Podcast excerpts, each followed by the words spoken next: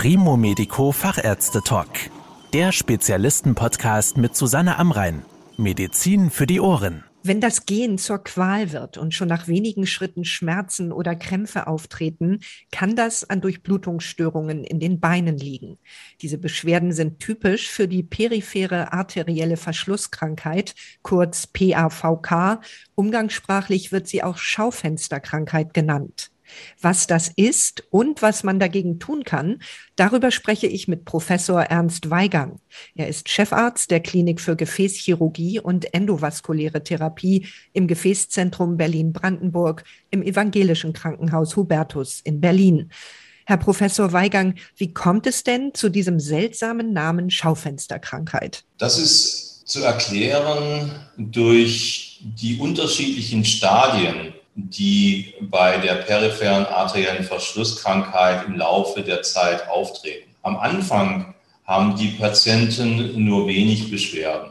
Sie merken erst nach einer langen Gehstrecke, dass sie Beschwerden in den Beinen, vorzugsweise in den Waden bekommen. Mit der Zeit werden diese Beschwerden mehr. Dann können die Patienten nur noch kurze Wege zurücklegen und müssen immer wieder stehen bleiben. Manchen Menschen ist das peinlich und wenn sie sich in der Stadt befinden und dort immer wieder stehen bleiben müssen, tun sie so, als würden sie sich interessiert in einem Schaufenster was anschauen. Und wenn die Schmerzen dann wieder besser werden, laufen sie weiter bis zum nächsten oder übernächsten Schaufenster, wenn die Schmerzen wieder beginnen und bleiben dort wieder stehen. Die Symptome der Patienten werden in verschiedenen Stadien eingeteilt. Diese Stadien werden nach ihrem Begründer, nach einem Herrn Fontaine benannt.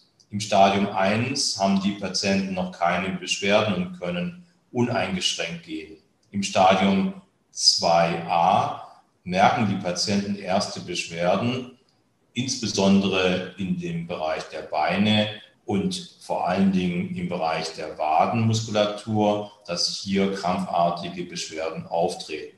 Diese Patienten können im Stadium 2a noch über 200 Meter gehen. Im Stadium 2b wird die Gehstrecke kürzer. Die Patienten müssen bereits stehen bleiben unter 200 Meter Gehstrecke. Im Stadium 3 nach Fontaine geht die Erkrankung weiter und die Patienten haben bereits Beschwerden in Ruhe. Das heißt, die wachen in der Nacht auf und haben diese Schmerzen auch dauerhaft. Im Stadium 4, das ist das schlimmste und letzte Stadium, ist Gewebe untergegangen, ist es zu irreparablen Schädigungen gekommen, meistens im Bereich der Zehen oder der Fußsohlen, dass dort dunkle bläuliche oder gar schwarze Stellen entstehen. Da ist das Gewebe abgestorben. Es treten sogenannte Nekrosen, trockene, abgestorbene Stellen auf oder feuchte Stellen, die dann auch mit Bakterien besiedelt sind. Das nennt sich dann Gangrän. Und dieses Stadium wird dann auch im Volksmund als Raucherbein benannt, weil diese abgestorbenen Stellen in diesem Bereich dann häufig auch dazu führen, dass man in diesen Stadien auch Gliedmaßen amputieren muss. Und woher kommt diese Erkrankung? Was sind die Ursachen und Risikofaktoren? Die Risikofaktoren sind die allgemein bekannten kardiovaskulären Risikofaktoren, die da wären vor allen Dingen das Rauchen, der Nikotinabusus, aber auch die erhöhten Blutfette, die Hyperlipoproteinämie, der erhöhte Blutdruck, der Diabetes mellitus und eine gewisse familiäre Belastung wird ebenfalls diskutiert. Was passiert denn genau in den Blutgefäßen, dass solche Beschwerden ausgelöst werden? Wenn diese Faktoren einzeln oder gemeinsam auf den Körper mehrere Jahre einwirken, kommt es mit der Zeit zu Gefäßveränderungen, zu Schädigungen der inneren Gefäßwand. Ablagerungen können sich in die Gefäßwand hineinbegeben und dort zu Verkalkungen und auch Cholesterin kann sich dort auch ablagern und dann nach und nach die Blutgefäße zusetzen. Man spricht dann von einer generalisierten Atherosklerose, die im Prinzip alle Gefäße, die vom Herz wegführen, im Körper betreffen können. Und je nach Lokalisation hat der Patient unterschiedliche Beschwerden. Das heißt, wenn er im Bereich der Halsschlagader sowas hat, hat er ein Risiko für einen Starkanfall. Wenn er sowas im Bereich des Herzens hat, sprechen wir von einer koronaren Herzerkrankung. Wenn er sowas im Bereich der Becken- und Beinschlagadern hat, sprechen wir von einer peripheren arteriellen Verschlusskrankheit. Also je nach Lokalisation macht die generalisierte Atherosklerose je nach Stadium unterschiedliche Symptome, weil sie eben unterschiedliche Regionen im Körper betrifft. Und so können wir auch im Bereich der Beine ähnliche Symptome haben wie am Herz. Am Herz wissen wir, wenn wir uns belasten und wir haben eine koronare Herzerkrankung, dann haben wir Angina pectoris Beschwerden. Da kommt es zu einer Minderversorgung des Herzmuskels mit Sauerstoff.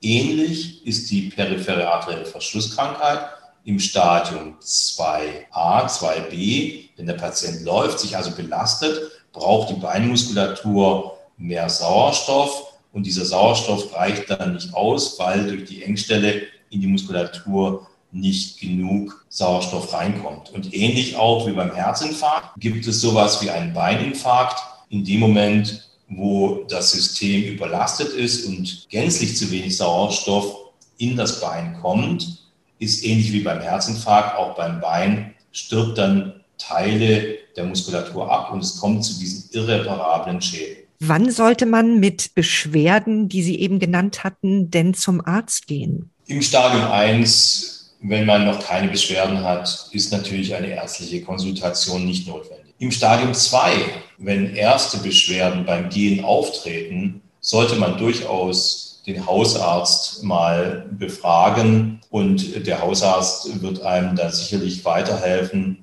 und entscheiden, ob er den Patienten weiter betreut oder ob er ihn zu einem Gefäßspezialisten dann weiter überweist. Wie können Sie diese Erkrankung denn diagnostizieren? Als erstes sollte vom Hausarzt eine entsprechende Anamnese erhoben werden. Das heißt, eine Krankengeschichte sollte geklärt werden, ob und welche Schmerzen und Beschwerden vorliegen.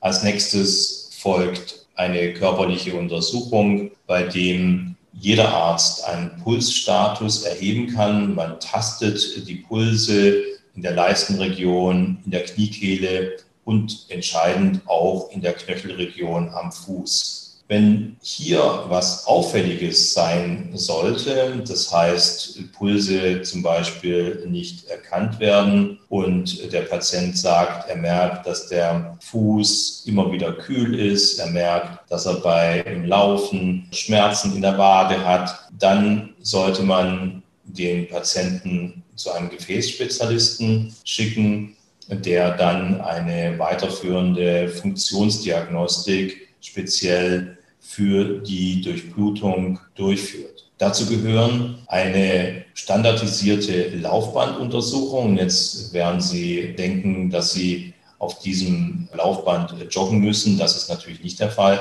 sondern hier geht es um eine definierte Laufgeschwindigkeit von drei Kilometern pro Stunde mit einer Steigung des Laufbandes von 12 Grad. Und unter diesen definierten Bedingungen wird dann geschaut, wie weit kann der Patient auf dem Laufband gehen. Und es wird die Laufstrecke bestimmt, bis die ersten Beschwerden auftreten.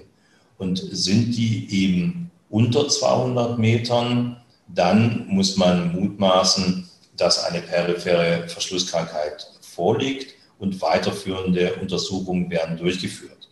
Dazu gehört unter anderem, dass in der Knöchelregion mit Ultraschall die Drücke gemessen werden, also wie stark ist der Blutdruck in dieser Region, was kommt in dieser Region tatsächlich an und das wird dann verglichen mit der Armdurchblutung.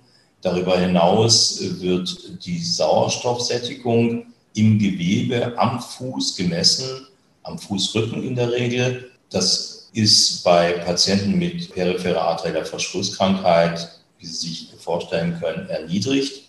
Das gibt dann einen weiteren Hinweis auf diese Erkrankung. Und wenn diese Funktionsdiagnostik entsprechend pathologische Ergebnisse hervorbringt, werden weitere Untersuchungen durchgeführt, insbesondere die Ultraschalluntersuchung. Hier sieht man sehr schön, ob und wo Engstellen vorliegen im Beckenbeinbereich und man kann auch quantifizieren, wie hochgradig die Engstellen sind kommt bei der Ultraschalluntersuchung dann ein pathologischer Befund raus, werden Bilder gemacht und diese Bilder werden heute modernerweise mittels Kernspintomographie oder CT-Angiografie durchgeführt. Also das heißt, wie es die Patienten immer sagen, man geht in so eine Röhre rein, man kriegt Kontrastmittel und dann werden Bilder angefertigt und hieraus wird mittels Computer eine Rekonstruktion der Bein- und Beckengefäße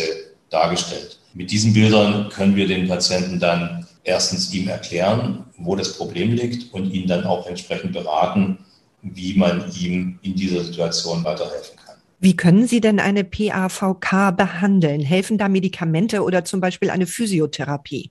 Eine Physiotherapie selbst nicht. Eine konservative Therapie ist möglich, vor allen Dingen in den Stadien 2a, aber auch 2b teilweise. Das heißt, von einem Sporttherapeuten wird zum Beispiel bei uns im Vertus Krankenhaus ein angeleitetes G-Training durchgeführt. Das heißt, unter medizinischer Anleitung wird dem Patienten erklärt, wie er seine Gehstrecke sukzessive verbessern und verlängern kann.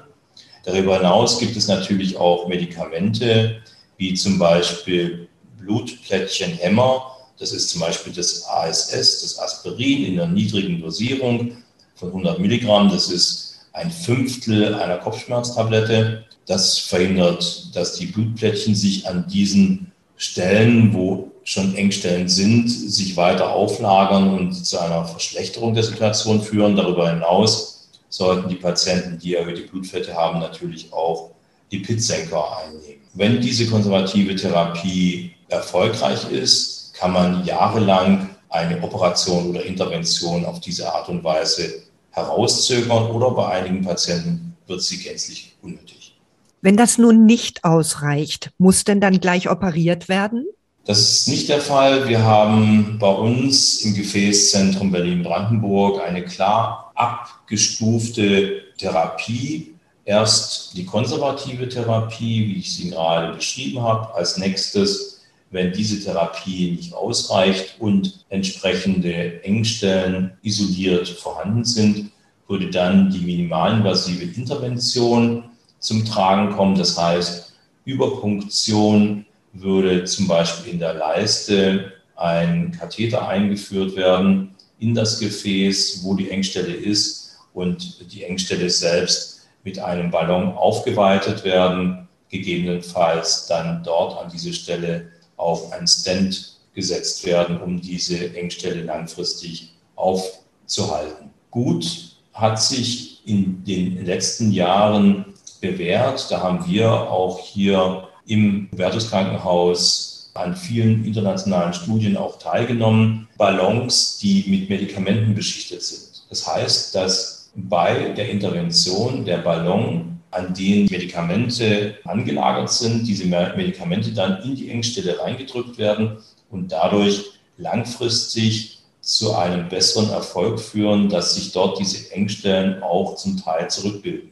Wie wird eine PAVK denn operativ behandelt? Was passiert bei dem Eingriff? Wenn der Befund ausgedehnter ist und eine Intervention nicht mehr möglich ist, kommt bei uns im Gefäßzentrum Berlin-Brandenburg dann als letzte Therapieoption die operative Behandlung zum Tragen. Wenn wir zum Beispiel in der Verteilerregion in der Leiste eine hochgradige langstreckige Engstelle haben, dann machen wir an dieser Stelle eine Ausschälplastik. Das heißt, wir machen das Gefäß an der Stelle auf holen den Kalk und die Ablagerung an dieser Stelle raus und erweitern das Ganze dann zusätzlich mit einer Patchplastik. Das ist ein Flicken, ein biologischer Flicken. Wir nehmen rein biologisches Material hierfür und erweitern mit diesem biologischen Flicken, den wir von Hand an diese Engstelle mit einnähen, zusätzlich diese Gefäßregion.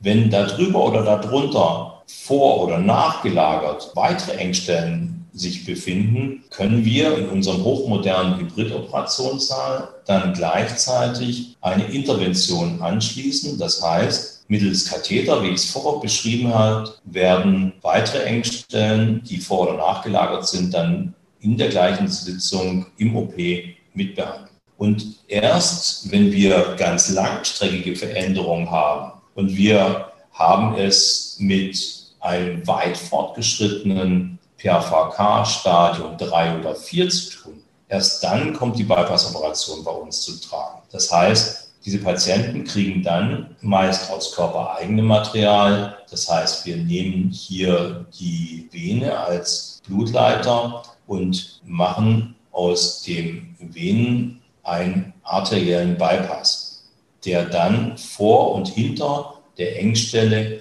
am Gefäß angeschlossen wird und dann wie eine Umgehungsleitung fungiert und das Blut über diesen künstlichen Umgehungskreislauf dorthin bringt, wo es gebraucht wird, nämlich in der Peripherie, am Unterschenkel oder am Fuß. Alternativ sind wir einer der wenigen Zentren, wenn Patienten zum Beispiel nach herzchirurgischem Eingriff keine Vene mehr verfügbar ist, gibt es bei uns die Möglichkeit, auch biologische oder teilbiologische Gefäßprothesen zu verwenden, die wir hier bei uns im Hubertus Krankenhaus auf Lager haben und jederzeit verwenden können. Das sind Gefäßprothesen, die in australischen Schafen gezüchtet werden. Diese gezüchteten Bypässe können wir dann auch verwenden, wenn, wie gesagt, eine Vene beim Patienten nicht mehr verfügbar ist. Wie schnell kommen die Patientinnen und Patienten denn nach so einem Eingriff wieder auf die Beine? Die Patienten muss man eher bremsen danach, nach meiner Erfahrung. Die Patienten werden bei uns alle im Operationssaal schon von der Narkose abtrainiert, gehen dann wach über den Aufwachraum auf die Tagesstation oder auf die Überwachungsstation und wollen am liebsten gleich ausprobieren, wie gut es jetzt geworden ist. Da muss man die eher bremsen am Anfang, damit auch die Bypässe oder die Leistenrekonstruktion, was wir gemacht haben, erstmal in Ruhe einheilen können. Aber ab dem ersten postoperativen Tag ist dann der Gang zur Toilette und dann Tag drauf auch der Gang auf der Normalstation möglich. Wir machen das dann so, dass wir mit unseren Physiotherapeuten die Patienten entsprechend anleiten und sie an die Hand nehmen und ihnen dann zeigen, wie sie sukzessiv das steigern können, ohne dass natürlich das Operationsergebnis gefährdet wird. Wenn die Patienten dann entlassen werden, das ist nach wenigen Tagen bereits, empfehlen wir, dass die Patienten dann auch weiter in physiotherapeutischer Behandlung bleiben, meistens in Form einer ambulanten Rehabilitation. Das heißt, die Patienten sind zu Hause und werden täglich abgeholt von einem Fahrdienst und zu einer Einrichtung gebracht, bei der sie weiteres angeleitetes Geldtraining bekommen.